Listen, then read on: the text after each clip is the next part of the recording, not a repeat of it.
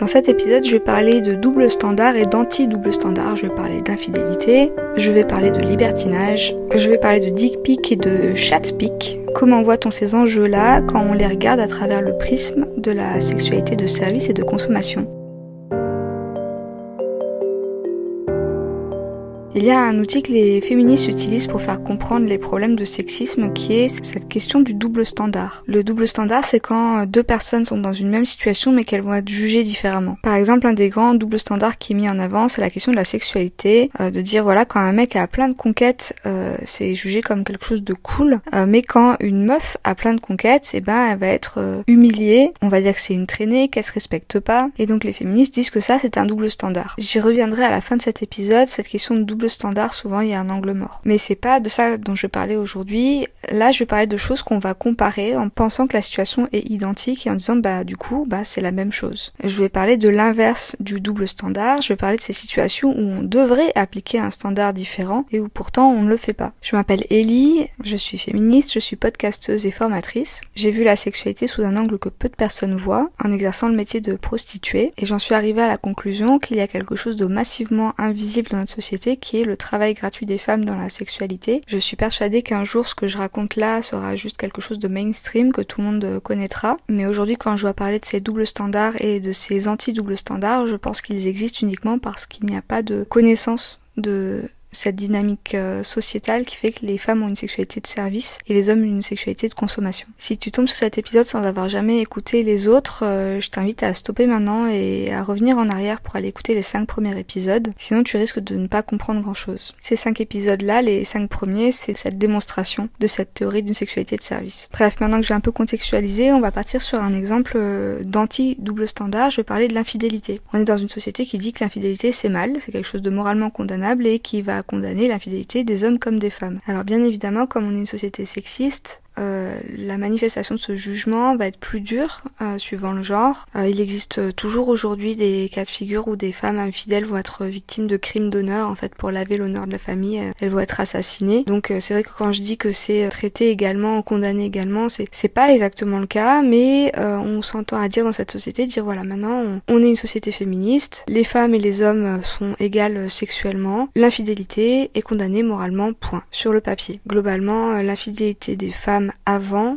euh, était considérée comme dangereuse parce que euh, pouvait du coup découler une naissance euh, dont la filiation serait incertaine. Et en fait, on justifie énormément toute la pression, la domination des hommes sur les femmes sur cette cette terreur de se retrouver à élever des enfants qui ne sont pas les siens. il y a aussi cette question de la valeur des, des, femmes en tant que mères porteuses, quoi, pour pour des gars qui avaient toute propriété sur leurs femmes et sur leurs enfants. Et donc du coup, l'infidélité masculine pouvait être condamnée dans ce contexte-là. C'est-à-dire qu'en gros, si un gars participait à une infidélité, en fait, la femme d'un gars, il pouvait être condamné par la société, non pas parce que euh, c'était euh, mal vu euh, de ne pas avoir une sexualité en dehors du cadre du mariage, mais c'était mal vu de voler la propriété d'un autre mec. Bref, ces trucs-là étaient très très présents et quasi explicites dans des sociétés moins féministes. Donc on pourrait se dire aujourd'hui, voilà, on n'est plus dans cette situation-là. Et eh bien moi, en tant que féministe, je pense qu'on devrait condamner différemment les infidélités suivant la dynamique de service et de consommation qu'il y a dans la sexualité. Donc schématiquement, je parler d'hommes et de femmes c'est vrai qu'il y a des exceptions qui, voilà, comme son nom l'indique, sont exceptionnelles, mais globalement, la place que prend notre sexualité, suivant si on est une homme, un homme ou une femme,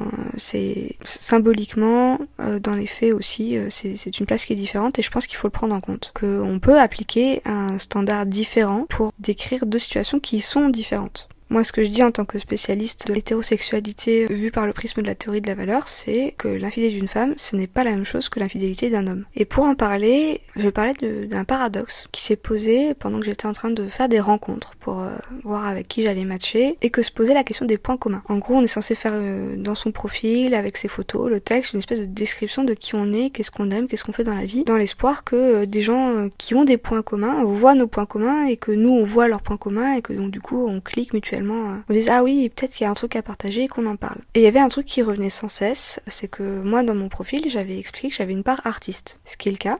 Je me suis essayée à plein de médiums différents, j'ai fait des films, euh, des textes, euh, de l'illustration, de la photo, et je me retrouvais des fois à matcher avec des gars qui, avec qui avait, le courant passait pas en fait. Le truc était plat, moi ça, enfin je me sentais pas intéressée par ce qui se passait, et les gars me disaient mais attends on a des points communs quand même, j'aime beaucoup l'art. Donc il me disait par exemple, je suis un grand cinéphile, j'adore aller au cinéma, ou je vais voir des expos, des choses comme ça. Et à force d'avoir ce retour, je me disais mais voilà, on a un point commun. Voilà, tu es un artiste, moi aussi j'aime l'art. j'ai fini par me rendre compte que non, ce qui était fondamentalement différent, c'est que eux c'était des consommateurs d'art et moi j'étais une créatrice d'art. Et que donc non, ça ne faisait pas de ça un point commun. Mais il m'a fallu pas mal de temps pour me rendre compte qu'effectivement, euh, ils pensaient qu'on parlait de la même chose et que c'était pas le cas. Et que moi-même, en fait, j'avais du mal à mettre ces mots-là là-dessus en me disant oui, c'est vrai que normalement, on s'intéresse tous les deux à l'art, on devrait avoir un point commun. Et ça expliquait pourquoi je, m'emmerdais profondément avec ces gens-là. Euh, globalement, c'était des gens qui n'étaient pas créateurs d'art, mais qui n'étaient pas très créateurs non plus dans la, dans la relation. Donc je me retrouvais effectivement à avoir toute la charge de créer euh, une connexion, une interaction avec des gens qui étaient là pour consommer. Donc quand on parle d'infidélité, de quoi on parle? Est-ce qu'on parle de la même chose?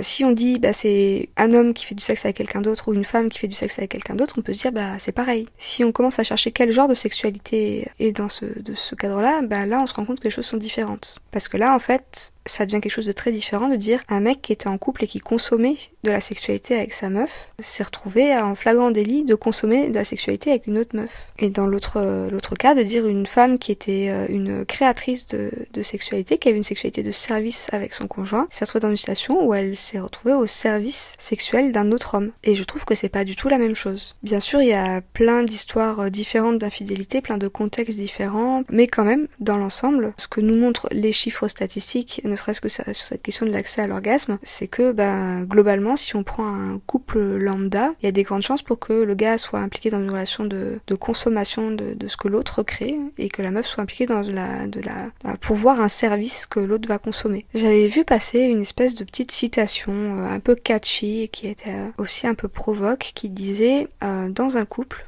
une meuf, au début, elle va se comporter comme elle aimerait, elle va te traiter comme elle aimerait que tu la traites. Et puis au bout d'un certain temps, elle va se mettre à te traiter comme tu la traites. Et donc les mecs qui se plaignent que leur meuf c'était plus comme avant, euh, que c'était plus comme au début, où c'était génial, etc., bah, posez-vous la question, euh, est-ce qu'à un moment, elle s'est permis simplement à vous traiter comme vous la traitiez? Alors cette citation, euh, elle, est, elle a un côté un peu, un peu, comme je dis, catchy, elle attire l'attention. Et quand je l'avais vu passer, elle m'avait beaucoup parlé. Et puis avec le temps, je me suis rendu compte que non, j'avais envie de nuancer ce truc-là, que c'était pas exactement ça. C'était pas, elle te traite comme tu aimerais que tu la traites, et puis ensuite elle te traite comme tu la traites. C'est, notre société nous a poussé à rentrer dans une situation où on performe pour l'autre en permanence, on a son service, à son service, à son service, avec quelqu'un qui a été sociabilisé à juste recevoir et à pas donner en échange, à être dans une position de consommateur. Euh, toute la toute la, la communication, euh, les pubs, les films, tout ça laisse croire aux gars en permanence que euh, les femmes leur doivent du sexe. Et d'ailleurs quand ça n'arrive pas, ils sont très fâchés, très en colère. C'est le concept des incels qui disent mais voilà comment ces femmes osent se refuser à nous, on le mérite en fait. Donc quand une nana rentre dans un couple, qu'elle commence à servir l'autre, servir l'autre, se mettre à, son service sans jamais avoir de retour, sans que ses besoins elle soient comblés, en prenant toujours soin des besoins de l'autre, il se passe euh, simplement un burn-out. C'est-à-dire qu'à un moment, en fait, on, a beau euh, avoir été matrixé à faire ça, on est juste plus capable de le faire. L'épuisement est là, on n'a plus aucune ressource, on est vidé d'énergie, euh, et donc du coup,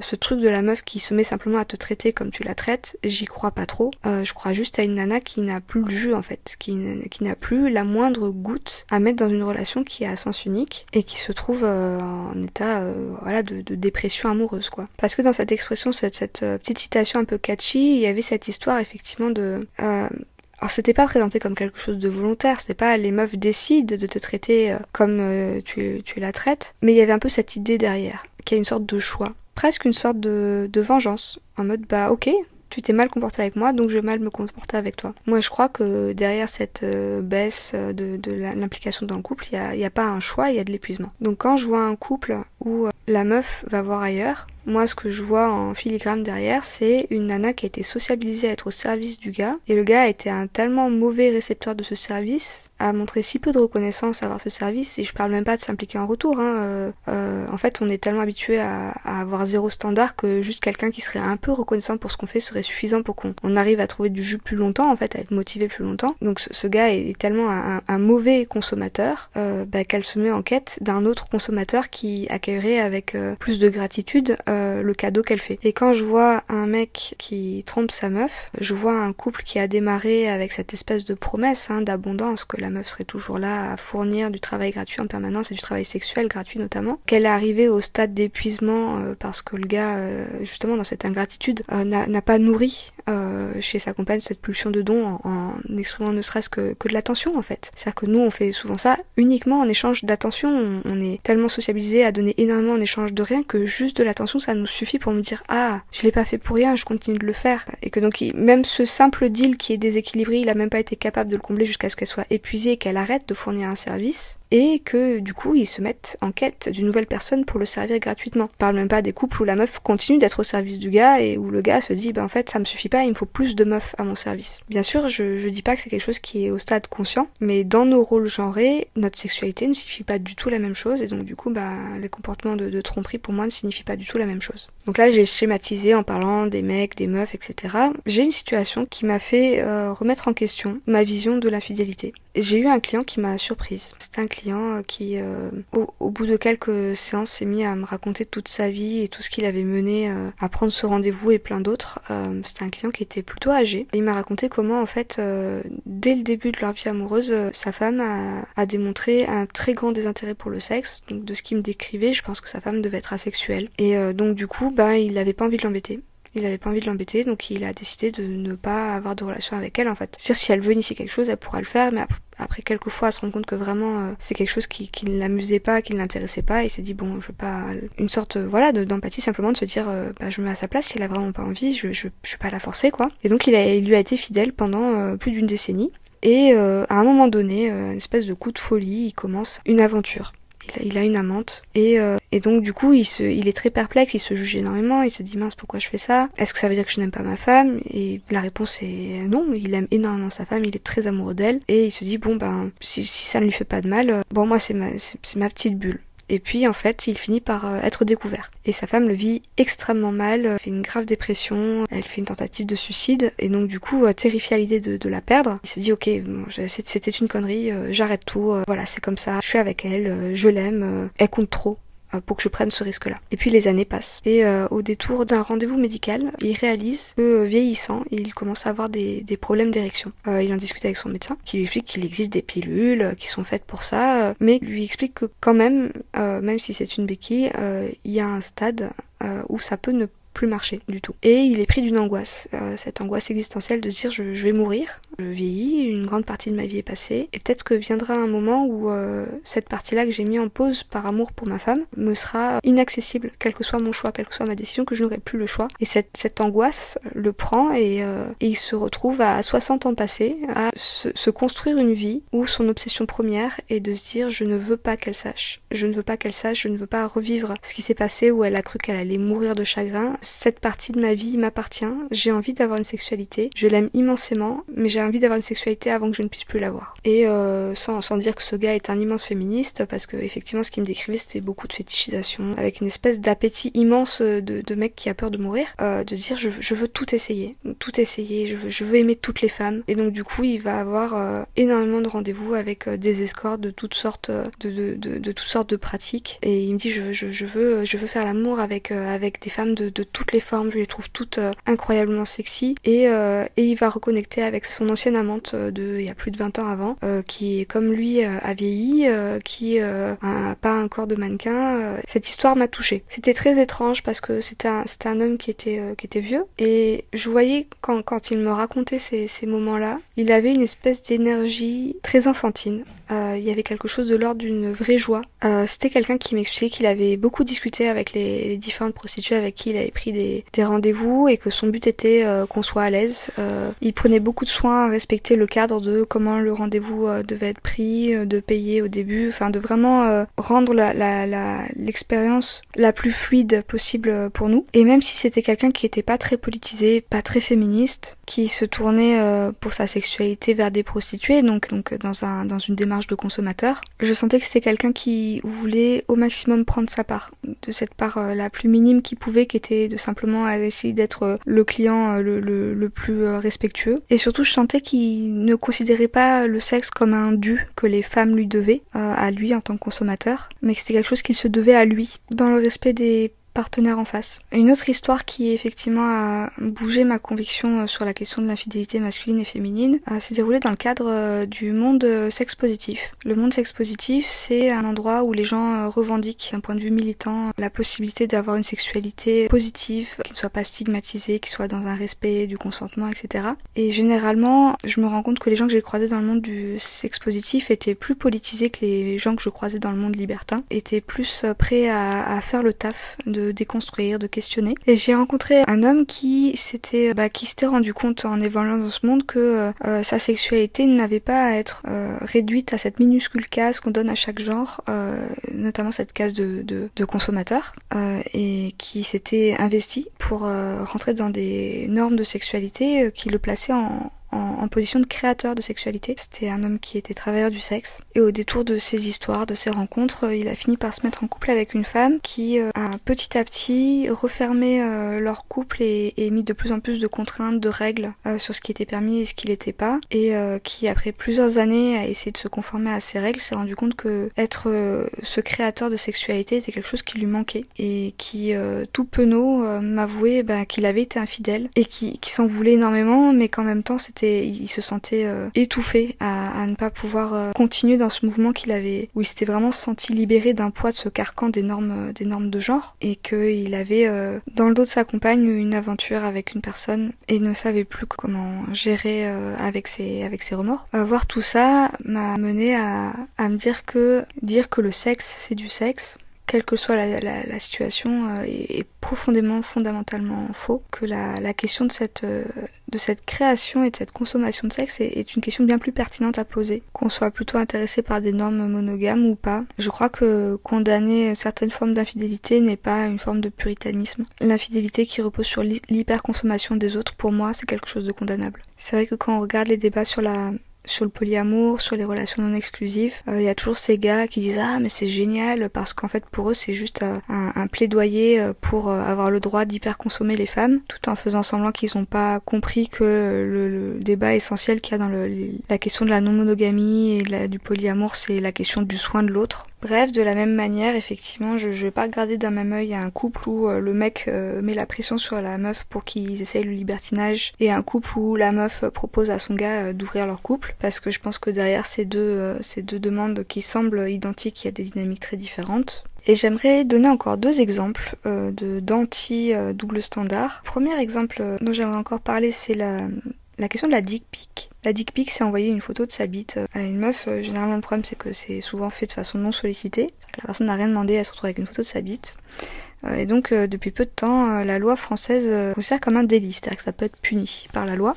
et donc, j'ai vu passer sous une sous une publication qui parlait de ça, un commentaire qui disait oui, alors du coup, est-ce que pareil, si on envoie, si on reçoit une photo d'une chatte, voilà, qu'on n'a pas demandé, pareil, est-ce que ça peut être condamné? Là encore, on pourrait se poser la question de dire oui, bah c'est pareil. Alors déjà, d'un point de vue statistique, la, la dick pic est un phénomène endémique, alors que l'envoi de photos de chattes non sollicitées, je suis pas sûre que ce soit un truc qui existe beaucoup. Mais ensuite, d'un point de vue pareil, social, qu'est-ce que représente une bite, qu'est-ce que représente une chatte euh, Envoyer une photo d'une bite, c'est en érection, c'est euh, envoyer un signal d'un consommateur qui réclame son droit à consommer, qui affirme son droit à être un consommateur. Voilà, c'est ce que représente cette photo socialement. Une bite, c'est un organe qui majoritairement euh, consomme. Alors qu'envoyer une photo de chatte, alors même si je suis assez peu convaincue que ça existe et que si une nana malencontreusement capte pas les signaux et se dit tiens ça serait une bonne idée que je fasse la même chose, ça veut pas dire la même chose. La, photo d'une chatte, la chatte, euh, socialement, c'est un, truc qui est au service, en fait. Donc pour moi, envoyer un message de je vais te consommer, que tu le veuilles ou non, c'est pas la même chose que euh, tiens, je te mets à disposition euh, ma chatte que tu pourrais consommer si tu le voudrais. Les dynamiques de pouvoir qu'il y a derrière, les statistiques, la réalité de ce qui se passe sur le terrain de la sexualité me font me dire que non, une, bite et une chatte, c'est pas la même chose. D'ailleurs, on pourrait dire que les, gars qui sont des grands, des, grands consommateurs de sexe devraient passer leur temps à taguer des chattes partout si, euh, si euh, le, le, dessin d'organes génitaux euh, était quelque chose qui était de l'ordre de, la, la bah, de la préférence sexuelle, on pourrait penser qu'ils iraient majoritairement dessiner des choses qu'ils ont envie de voir. Or, c'est pas ce qui se passe. Des chattes dessinées en grand partout, c'est clairement pas un phénomène. Ce sont les féministes qui dessinent des chattes et des clitoris dans des lieux publics, certainement pas les hommes en général. Par contre, ils passent leur temps à dessiner leur bite partout, euh, soit au collège, sur les, tables de, classe, euh, sur les murs, partout. Parce que ça, se dessiner une bite, c'est pas euh, indiqué, c'est clairement pas lié à la sexualité, c'est lié à la dynamique de pouvoir qu'il y a derrière. C'est montrer cet objet de consommation, cet objet qui consomme. C'est quelque chose de provoquant, c'est quelque chose qu'on fait à l'autre. Par exemple, dessiner une bite sur le front de quelqu'un euh, quand, il est ivre-mort, euh, des espèces de blagues potaches de merde que se font euh, les gars qui sont les champions de l'amitié entre eux. C'est l'humilier en lui apposant ce symbole d'un truc qu'on fait à l'autre. Et si on parle de comparer des choses qui sont pas comparables, euh, bah du coup il y a une espèce de glissement euh, symbolique euh, qui, qui, contamine tout, c'est-à-dire qu'il y a une, une, très grande peur, tous les, les mouvements anti-trans qui interdisent l'accès aux toilettes, enfin du, du, du genre, c'est-à-dire que les, les, les, femmes trans sont sont accusées de vouloir infiltrer les, les, toilettes des femmes pour violer d'autres femmes par cette espèce de glissement hein, du, du, du, symbole de cette bite. dans cette société, personne euh, ne, ne, lance des, des, campagnes de pub, euh, des films pour promouvoir l'idée euh, que les femmes, les femmes cisgenres doivent du sexe aux femmes trans. Euh, c'est un truc qui n'existe pas. Euh, donc comparer euh, la hégémonique hétéro des mecs, des mecs cis à l'organe génital d'une femme trans, là encore, c'est comparer des trucs qui sont pas comparables symboliquement. Y a, c'est pas vrai, ce sont pas les mêmes choses. Voilà, pour toutes ces raisons, je pense que c'est vraiment extrêmement important de prendre en compte le contexte social et de ne pas comparer des choses qui ne sont pas comparables. Et donc on va faire une boucle complète et revenir à la discussion de départ qui était cette question du double standard. Le double standard, je pense que les féministes le voient sous ce prisme-là en oubliant cette question invisible. Pour reprendre cet exemple que je donnais en disant bah, quand une femme a beaucoup de conquêtes, c'est mal vu alors que quand un homme a beaucoup de conquêtes, c'est bien vu et c'est simplement parce que cette société étant sexiste, elle humilie la sexualité des femmes. Je pense que ce n'est pas cette raison-là qui fait qu'il y a un double standard dans cette société. C'est parce que dans le sous-texte, même si on n'est pas au courant, même si on fait semblant que ce n'est plus le cas, notre sexualité reste asymétrique et donc du coup, la question c'est pas quelqu'un a beaucoup de partenaires, c'est quelqu'un a une grande sexualité de consommation et est valorisé pour ça, et quelqu'un a une grande sexualité au service de l'autre. Et c'est pas bien vu parce que être la larbine du cul, la bénévole du sexe de 50 personnes, c'est pas quelque chose de valorisant. Donc la question c'est pas juste la sexualité des femmes est stigmatisée et celle des hommes est glorifiée, c'est la stigmatisation de la, de la sexualité de service qui explique ce double standard. Donc par exemple si des hommes se, se retrouvent dans des situations euh, où ils sont exposés en ayant une sexualité qui est une sexualité de service, là ils vont être stigmatisés parce que même si c'est leur sexualité et que donc puisque c'est des mecs, c'est une sexualité de mecs, c'est pas ça qui compte. Donc par exemple, euh, les gars sont pas euh, glorifiés, valorisés euh, pour leur capacité à faire des cunis. les gars sont pas glorifiés pour avoir une sexualité de, de l'ordre de la soumission dans le BDSM. Si une nana se retrouvait être exposée comme ayant été la bénéficiaire de plein de cunis, je pense qu'elle serait pas stigmatisée de la même manière que si elle avait été pénétrée par plein de personnes. Je veux pas dire que c'est mal en soi d'avoir une sexualité de service, que c'est dégradant d'avoir une sexualité de service, qu'on devrait avoir honte d'avoir une sexualité de service. Je pense que dans une société qui repose sur la collaboration, avoir des pulsions de dons, c'est ça. Je me suis rendu compte moi quand euh, j'ai eu une espèce de révolte, quand j'ai compris comment ça se passait, que j'ai dit je ne veux plus être au service de personne. J'ai ressenti ces moments d'immense frustration de me dire mais là, là j'ai envie d'être dans le don et je me l'interdis. Du coup ce double standard de la société, c'est pas des valeurs auxquelles j'adhère, je ne peux que constater que ces doubles standards ne sont pas simplement dus au fait qu'on stigmatise les femmes sexuelles. C'est pas ça qui est stigmatisé. C'est la sexualité de service. Bref, tout ça pour dire que ce serait vachement cool euh, si tous les genres pouvaient euh, être dans des dans du don et du contre-don. Ça, c'est une relation qui est équilibrée. Une, par exemple, si vous êtes avec un pote, euh, bah l'un vous invite et puis vous l'invitez après, et puis les choses sont équilibrées, et puis vous vous nourrissez l'un l'autre, et donc du coup, c'est une relation qui à durer, qui à perdurer parce qu'il y a ce, ce, nourrissement continuel qui fait que c'est durable. Et je pense que quand on sera plus au courant de ce que c'est que cette sexualité de service et cette sexualité de consommation, et qu'on commencera à, à refuser d'être enfermé dans une case où suivant notre genre on ne peut être que de l'un ou que de l'autre et à se connecter un peu plus à nos propres besoins, à nos pulsions de dons mais aussi à nos, envies de recevoir et que les choses soient un peu mieux réparties, je pense que le, le, le couple hétéro aura plus d'avenir et ne sera pas voué à devenir cette espèce de vieille chaussette euh, de, couple fatigué, aigri qui reste ensemble par, euh, par contrainte. Je pense que c'est une sexualité où il y aura plus de joie. Et j'espère qu'après euh, tout ce temps passé à argumenter pourquoi cette sexualité asymétrique est un poison, que ça donnera envie d'agir. Si tu veux en savoir plus sur l'égalité amoureuse, j'ai une surprise pour toi. J'anime des ateliers sur ce sujet avec des outils pratiques concrets et efficaces. Je t'offre l'accès gratuit à l'atelier Obtenir plus en faisant moins, l'atelier avec tous les secrets de michetonneuse pour obtenir l'égalité amoureuse. C'est une vidéo d'une heure bourrée d'astuces pour mettre ton mec au taf sans avoir besoin de passer des heures à lui faire de la pédagogie. Pour recevoir cet atelier gratuit, rendez-vous sur mon site cœurdemichto.com. Je suis Ellie, je t'envoie du love et te dis à bientôt.